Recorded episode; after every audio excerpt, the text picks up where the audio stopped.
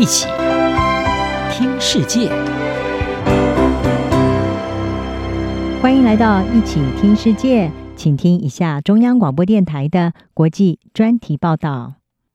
各位朋友好，今天要和您谈的题目是“美国退，中国进，伊拉克与中国各取所需”。上海复旦大学泛海国际金融学院的绿色金融与发展中心在二月二号发布报告。对二零二一年中国“一带一路”的投资与合作情况作出总结。报告指出，北京从二零一三年提出“一带一路”倡议以来，已经和一百四十四个国家签署了投资与基础建设合作项目。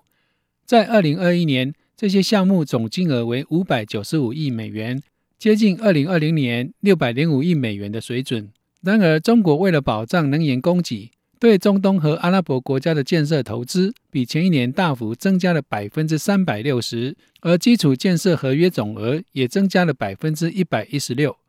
其中，伊拉克更成为二零二一年“一带一路”倡议的最主要目标，投资和基建合约总金额达到一百零五亿美元。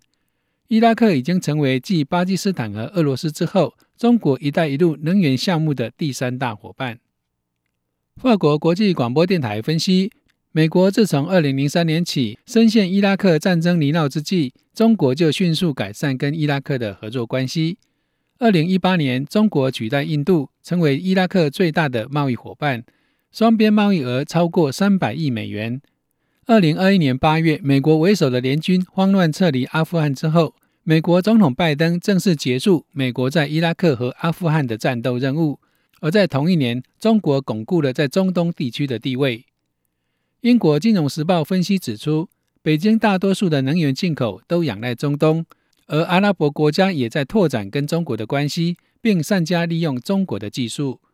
伊拉克是石油输出国家组织第三大石油生产国，同时也是中国石油第三大来源国。目前依然处在击溃伊斯兰国军事行动之后的恢复期。巴格达官员相当渴望确保中国的投资，以帮助伊拉克升级老旧的基础建设。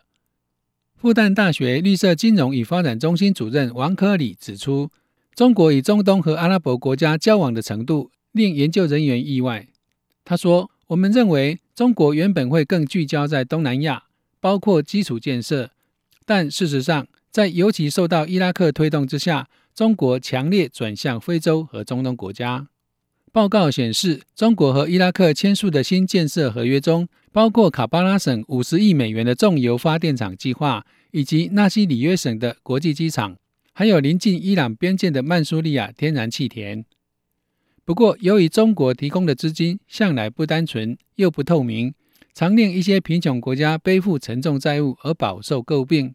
约旦的双周时事通讯伊拉克政治内幕出版商索威尔表示。虽然近年来伊拉克一直寻求跟中国加强关系，但这并非伊拉克就要沦为中国的经济殖民地。他说，伊拉克批评家对中国签署合约的关切是：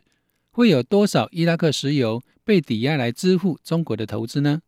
这是一个我们不知道答案的问题。在北京努力跟伊拉克深化经济关系之际，正有越来越多阿拉伯领导人察觉到美国正在退出中东。不过，美国智库兰德公司资深经济学家夏兹向约旦独立新闻媒体《中东之眼》表示，美国退出中东地区的说法被夸大了。而且，尽管中国对中东地区投资，但在近期或中期，我都不认为中国会试图取代美国成为中东地区的安全保障。夏兹表示，如果北京开始对这个地区提供安全，那么他们或许就必须选边。中国为了平等面对中东地区的各敌对势力，态度向来谨慎。不论如何，中国和阿拉伯世界的关系不断增长，已经是不容忽视的事实。不仅伊拉克，中国跟其他中东国家大都友好。二零二一年三月，中国和伊朗签订二十五年四千亿美元的能源合作计划。中国也每年从沙乌地阿拉伯进口上百亿美元的石油，并大量投资他们的基础建设。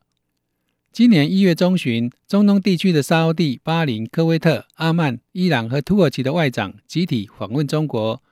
似乎显示，在美国影响力下降的背景下，中国正在改变中东的权力军事，未来的发展将对美国构成相当的挑战。以上专题是由央广编译黄启麟撰稿播报，谢谢收听。